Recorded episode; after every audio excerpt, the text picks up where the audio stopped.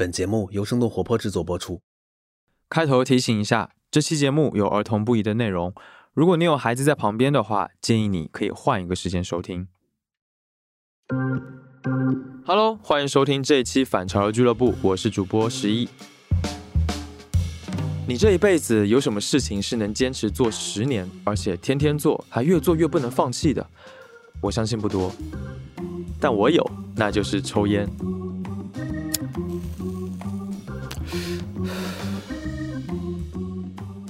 哎，先别急着翻白眼，我知道这不是什么值得骄傲的事情。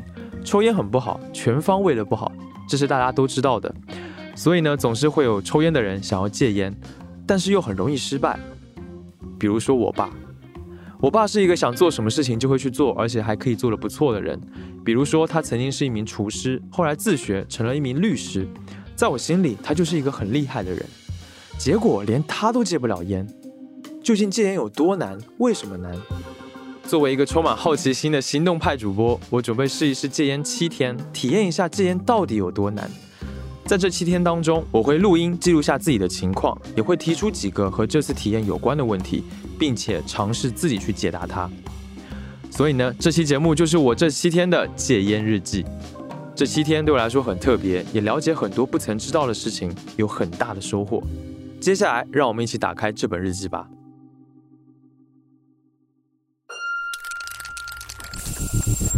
反潮流俱乐部。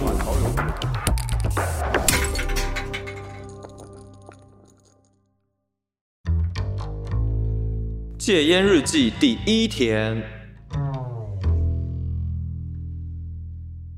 第一天，现在是第一天的早上九点半，感觉还是挺不习惯的。然后晚上，我回想了一下自己最早是为什么开始抽烟的。因为我相信，当你想解决一件事情，首先了解一下前因后果是比较合理的。结果这一回想，我才充分感到我这抽烟的十年是多么的没有意义，因为十年前的那个开端是多么的荒谬。第一次抽烟是在一个很明媚的下午，就是去苏州路那附近找我的朋友。然后呢，在路上我就路过了一个小小的便利店，然后前面呢就摆着一个小小的玻璃柜。里面全部都是各种各样的烟，我看到那些烟，然后突然就萌生了一个念头，我想，要不然我就买一包烟来抽一下试试看。当时真的特别的奇怪，就也没有人带坏我，也没有谁带我抽烟，然后我也没有因为发生什么事情，所以想要去抽烟。怎么说呢？就像是一个早就已经植入到我脑子里面的想法，然后突然被一个莫名其妙的开关打开了，我就非常好奇抽烟是什么样的一个感觉。第一次抽真的点烟都不会，我手指当时夹着一支烟，然后还颤颤巍巍的。点火烧了之后呢，也不知道嘴巴要一起吸，呃，然后就试了好久，终于一个不小心，刚好深吸了一口，哇，那个烟感觉就是从嘴巴里面，然后到喉咙口，再到气管里面，一直到我的肺部，还蛮难受的，然后直接就就呛到不行了。抽了两口之后，我也就感觉非常非常的晕。只能先坐在路边，想说缓一缓吧。哦，原来抽烟是这种感觉，就嘴巴里面好恶心啊，然后又呛，人还晕乎乎的，其实还蛮不舒服的，说实话，而且还有点怕，因为第一次体验那种感觉嘛，就整个人的意识好像又有点不清楚，所以就还蛮恐怖的。这是我第一次抽烟，然后后来就开始一直抽了。当时可能有一种觉得自己长大了的感觉吧。还蛮幼稚的。你怕你还接着抽，感觉长大有这么重要吗？现在的我，如果看到十年前坐在路边晕了的自己，真的忍不住想要问一句：你这个傻逼到底在想什么？好吧，我想还是找找原因。于是呢，我找到了一个替罪羊。后来我想了一想，我想我找到了是谁把抽烟这个想法植入到我脑子里面的。就是我爸，从我能够记事的时候，我就总是能看到家里就是烟雾缭绕，然后总是能闻到那种难闻的烟味。而且我小时候还会一直 diss 他抽烟的事情，他只要一抽烟，我就赶他出去，就说他，就念他。就没想到还是从小耳濡目染，让我在那一个下午突然的买了一包烟来抽。虽然我觉得一个十九岁的成年人把自己开始抽烟的原因怪在他老爸身上是一件很没道理的事情，但是，嗯，老爸对不住了。第一天结束了，其实还是蛮顺利的，但是第二天就不一样了。戒烟日记第二天，今天我开始难受了。早上刚醒来的时候，特别想抽烟，因为觉得很累。为了不抽烟，我就开始做家务来转移我的注意力，感觉才稍微好一点。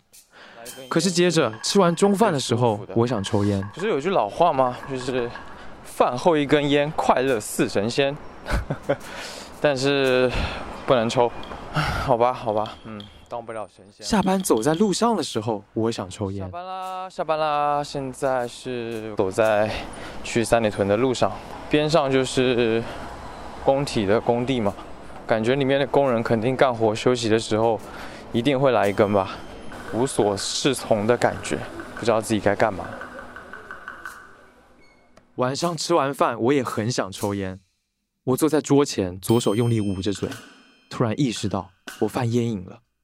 然后我的脑中突然冒出了一个我以前从来没有想过的问题：抽烟为什么会上瘾？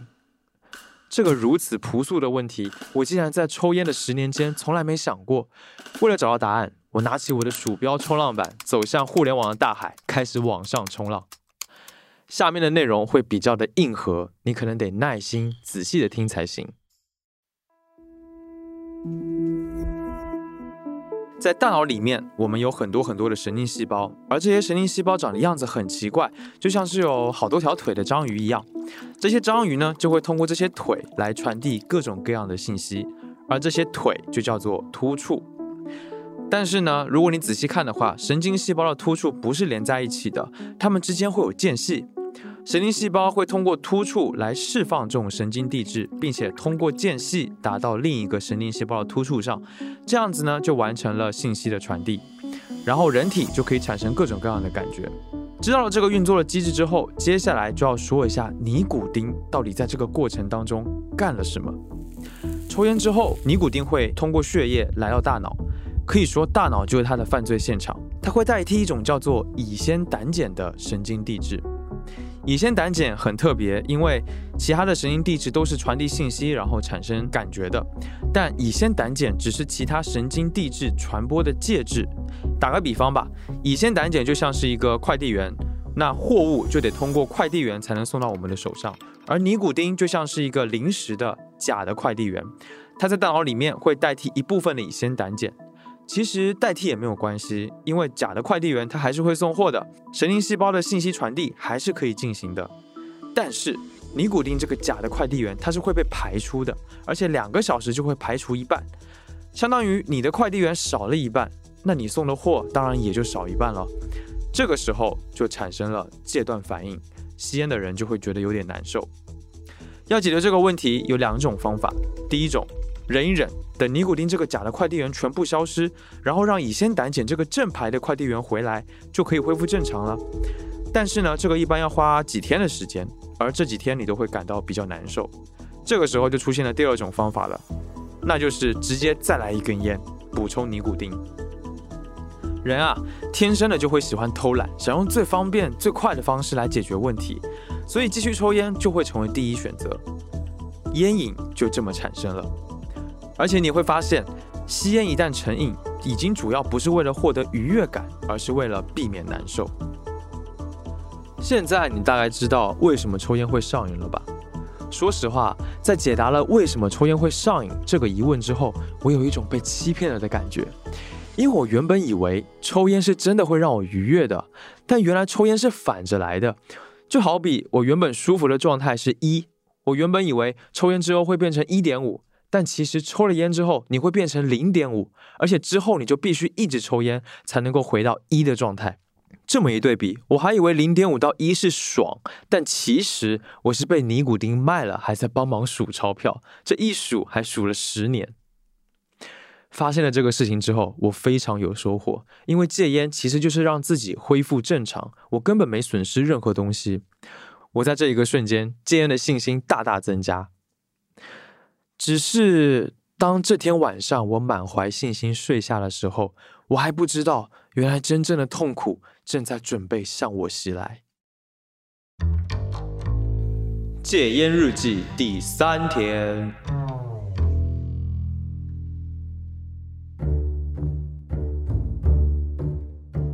从早上感觉不舒服、不爽，一直到现在，我真的觉得今天情绪很不好，非常非常的暴躁，而且而且不能集中注意力，思绪总是在乱飘，然后一点工作的。到了晚上，我甚至不想录音做记录了。现在是晚上十点十二十一点，戒烟的时候会有的戒断反应，我看了一下，大部分都是说会疲倦啊、头晕，然后疲乏，还有情绪波动会比较大。比如说暴躁，感觉今天差不多都中了。我不想录这节目了，录这有什么用啊？唉，我现在有点 emo，我现在有点 emo。今天就这样吧。所以这第三天的日记草草的就结束了。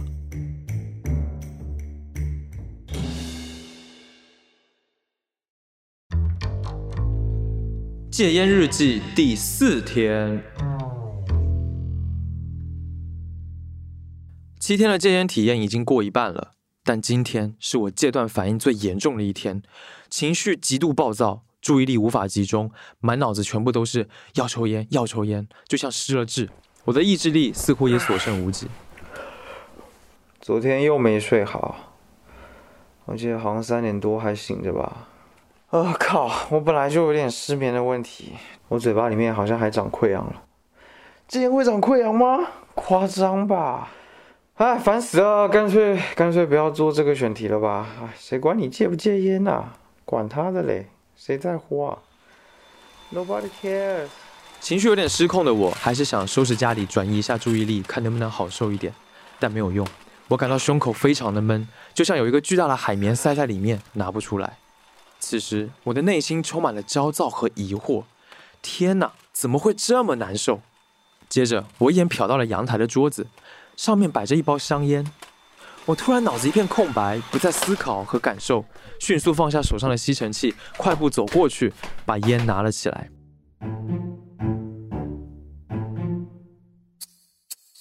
我抽出一根烟，准备点燃这一根就像灵丹妙药一样，能让我脱离苦海的美味又可口的香烟。此时，我左手的食指和中指夹着一根烟，右手握着打火机，站着不动，脑子里的两个声音不停的交战。嘿嘿，点上吧，抽上那么一口你就爽了。不能啊，哪怕只是一小口，一小口你就前功尽弃了。突然，我的思绪被拉了回来，因为我感觉到了我家的猫黑熊正在蹭我的腿。我恢复理智了。看着手上的烟和打火机，天哪！就在几秒钟之前，我差点就戒烟失败了。于是我做了一个也许早就该做的决定，那就是丢掉所有家里剩下的烟和打火机，因为它们实在是太危险了。接着，我在家里找到了两包利群牌子的香烟，八个打火机，还有四个电子烟的烟弹，一边絮絮叨叨，一边全部装到垃圾袋里，然后下楼扔到了小区的垃圾桶里面。唉，希望真的会有用吧。就这么丢掉了，好浪费啊！开箱开成功。好吧，撒油拿了，丢掉了。啊，为什么要做这个选题啊？在丢掉这些危险物品之后，我开始思考我现在这段反应是怎么来的，为什么会有这段反应？其实生理上这段反应产生的原因，在第二天我就已经了解了，而且比起毒瘾、烟瘾的生理阶段反应要轻微的非常多。因此，我现在觉得我更多的是心理上的这段反应，而心理上的这段反应还有一个名字，叫做心理依赖。我再次拿起鼠标冲浪板，奔向了互联网的大海，又开始往上冲浪。产生心理依赖的原因有很多，其中有一点就是习惯的养成。于是呢，我看了一本书，叫做《习惯的力量》。那这本书是美国的一位著名的商业调查记者，叫做这个查尔斯·都西格写的。他综合了将近二十年的科学界和商业界对于习惯学的研究，呃，据说包括了数百篇的学术研究，还有三百多位科学家和企业管理者的访谈。他在这本书里面就谈到了习惯的组成，叫做习惯回路。我原本想的就是，如果我能理解这个习惯的形成，也许就能够帮我解释产生这个心理上戒断反应的原因。习惯回路呢，由三个部分组成，按顺序来说就是触机、接触的触、机会的机，然后惯常行为。习惯的惯，经常的常，以及奖赏这三个部分。首先是触机，触机就是能够触发整个习惯的某一种东西，这个涵盖了几乎所有的事物，甚至是某种情绪或者之前所做的一些事情。然后惯常行为其实就是刚刚说的动作，比方说抽烟就是一个惯常行为。最后呢，就是奖赏，它是为了让大脑记住整个习惯回路的关键。事实上，就是提供一种正加强嘛。你做完了这件事情之后，让你有一种奖赏，从而促进你习惯的养成。在抽烟这件事情上，我的奖赏就是让我觉得舒服。所以对我来说，就对饭后一根烟这件事情来说，整个习惯回路呢，就是触机是吃饱饭，惯常行为是抽烟，奖赏就是舒服。所以这就形成了一整个习惯回路，而且习惯是非常强大的，它往往会在你无意识的情况之下出现，能够让你的头脑产生依赖。产生依赖的时候，你就将逻辑啊、理性什么的一切就就排除在外了。因为其实人形成习惯，是因为我们需要习惯，我们的大脑一直在找寻可以省力的方式。这样的话，我们的脑力就会可以去做更多有价值和意义的事情。那这种本能，其实在人类身上算是一种优势。对，所以现在我在戒烟嘛，所以抽烟这个习惯当中最重要的、最核心的惯常行为就停止了，就不抽烟了。这个对于大脑来说就是一种改变。我要调动更多的力气去处理这个事情，那肯定就没那么适应嘛，就会不舒服。再加上这个还有生理上的戒烟产生的一些些微的反应，整个混合到了一起。今天知道了这些原理，尽管我还是很不舒服，还是很想抽烟，但我确实感到我可以更加理智的去戒烟，会更有力量了。最痛苦的第四天就这样过去了。戒烟日记第五天，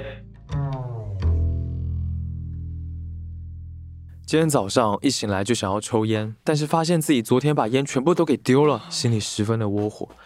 没想到第五天了，还是这么难受。我依然在找事情转移我的注意力。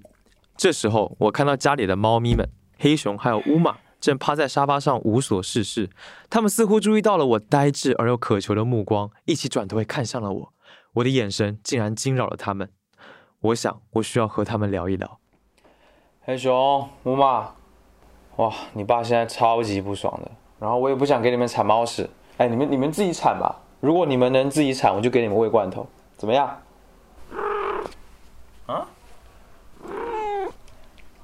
哇，还顶嘴啊！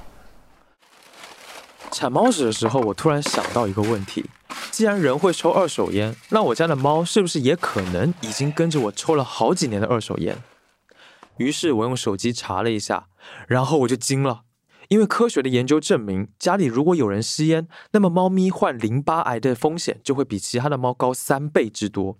如果一只猫在吸烟的环境中生活五年，患淋巴癌的风险就会更高。如果家里有两个吸烟人群，风险则会继续增加。猫咪除了会把烟吸进肺以外，还会因为喜欢舔毛，把有害物质吞进肚子里。此时我的内心充满了自责，坐在沙发上摸着我的猫儿子们，和他们道歉。你们两个是不是也抽了快两三年二手烟啊？有没有觉得身体越来越不好？对不起。一直没有考虑到你们俩的感受。我现在在戒烟，这几天家里都没有二手烟了，感觉怎么样？是不是蛮好的？我就继续戒烟吧。我容易吗？我不都是为了你们两个吗？啊？是不是？哎。哦哦，你听得懂？我越来越觉得戒烟这件事情是非常有意义的。戒烟日记第六天。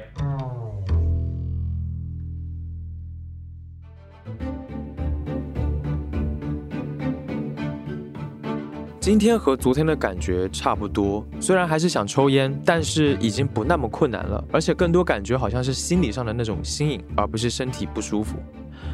到了第六天，我觉得自己已经对上瘾、戒断等等的事情有了更多的认识。但是今天在我看到一支广告的时候，我惊讶地发现我还是有一些盲点。According to this repeated nationwide survey, more doctors smoke camels than any other cigarette. Why not change to camels for the next thirty days and see what a difference 这是一支上世纪四十年代的骆驼牌香烟广告，广告语是“骆驼牌香烟，更多医生的选择”。它的意思很简单，就是骆驼牌的香烟比其他牌子的香烟更健康，而且更有用。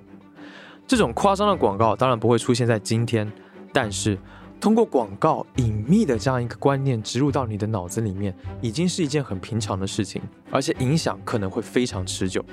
就像现在，依然有很多关于抽烟的观念还根植在我的内心，但这些观念其实根本经不起深究，还可能一直是阻碍我戒烟，甚至助长我抽烟的因素。所以在今天，我整理了一些抽烟的观念，并且结合了一下自己的抽烟经历，diss 了一下这些观念。如果你有和抽烟的人要争论甚至吵架的时候，我相信下面这些是你用得上的。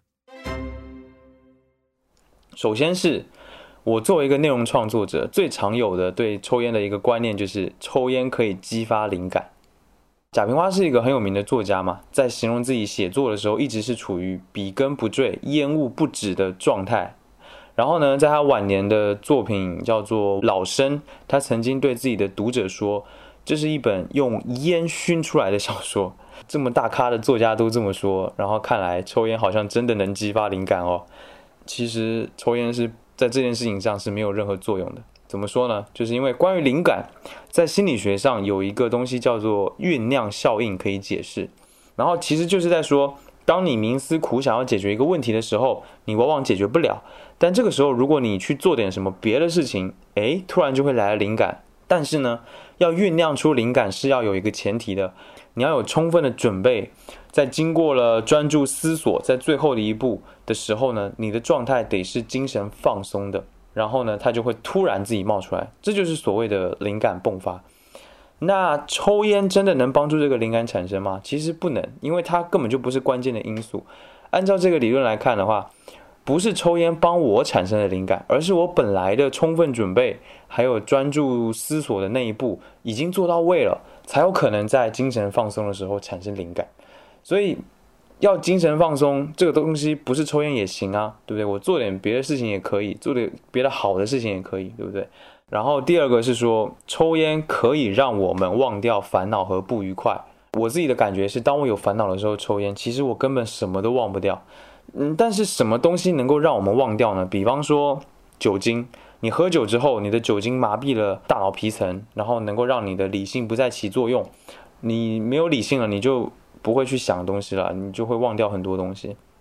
甚至可以说吸毒，就这种其他的上瘾行为，可以完全忘记烦恼，因为你会分泌出大量的神经递质嘛。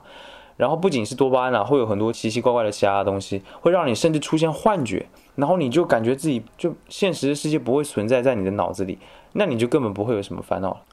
但是抽烟它不会麻痹你的大脑皮层，它也不会释放神经递质。抽烟这个尼古丁的作用，我们在一开始前两天的时候就说的蛮清楚的。然后第三个观念是说，抽烟可以消除疲劳，这个其实更是一个陷阱，是一个废话。因为前面就说过了，当你不抽的时候，你身体里尼古丁不够了，你就感觉疲劳了，然后你一抽了，就恢复正常人水平了。所以这就是一个陷阱啊！如果你从一开始就不抽烟的话，其实你根本就不会感到疲劳。其实我还看到很多类似的观念，还有很多，只是大多数都站不住脚。今天最大的收获就是我已经学会推翻自己一直以来的观念。除了抽烟的观念，说不定还有更多别的观念是需要我去推翻的。今天是第六天了，明天就最后一天了。对我觉得胜利就在眼前，好不好？今天就到这里吧。我感觉我现在状态好像还可以，希望今天晚上能睡得好吧。戒烟日记第七天。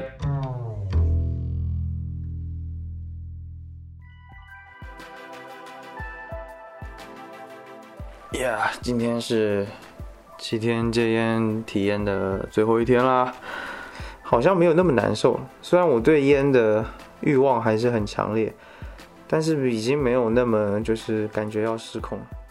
经过了六天没抽烟的经历，终于到了最后的关头。很棒的是，我没有掉链子。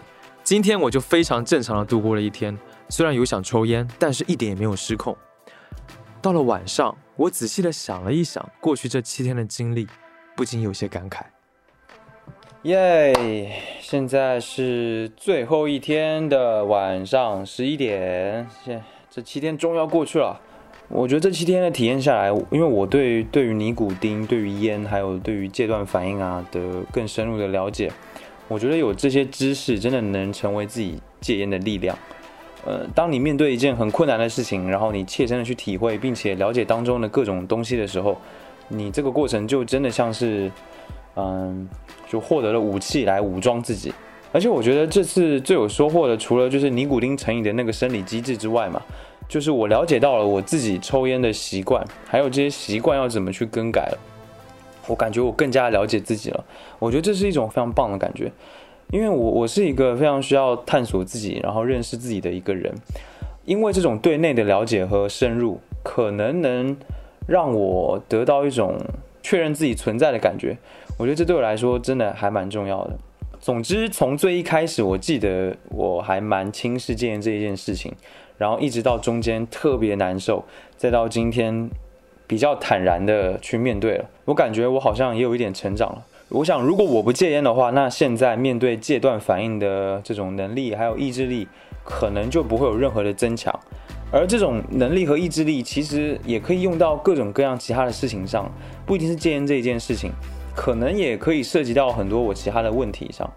我现在可能想不太出来，但是未来我想可能会遇到。所以这一次的体验对我来说，真的意义还蛮大的。如果做节目真的能够让人有所成长、有所收获，那我想这期节目就是最好的例子。到了最后，我突然想起家里还有当时因为舍不得两百多块钱，所以没有丢掉了一根电子烟，我把它找了出来，放在桌上，坐在沙发上，对着它看了很久很久。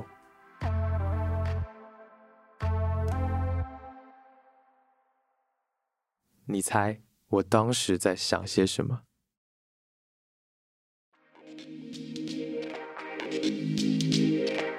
以上就是本期节目的所有内容。如果关于这个话题你有什么故事，欢迎你留言分享给我们，或者可以聊一聊你对于这个话题的感受和看法。感谢收听《反潮俱乐部》第二季，这是一档由生动活泼出品的青年文化播客节目。我们的幕后团队有监制徐涛、声音剪辑和设计 Look、视觉设计饭团、媒体运营。姚以及节目主播、制作人十一，你可以在各大音频平台还有泛用型播客客户端搜索、订阅、收听反潮流俱乐部，也欢迎你订阅生动活泼的微信公众号，关注我们出品的其他播客节目。我是充满好奇心的行动派主播十一，我们下次见。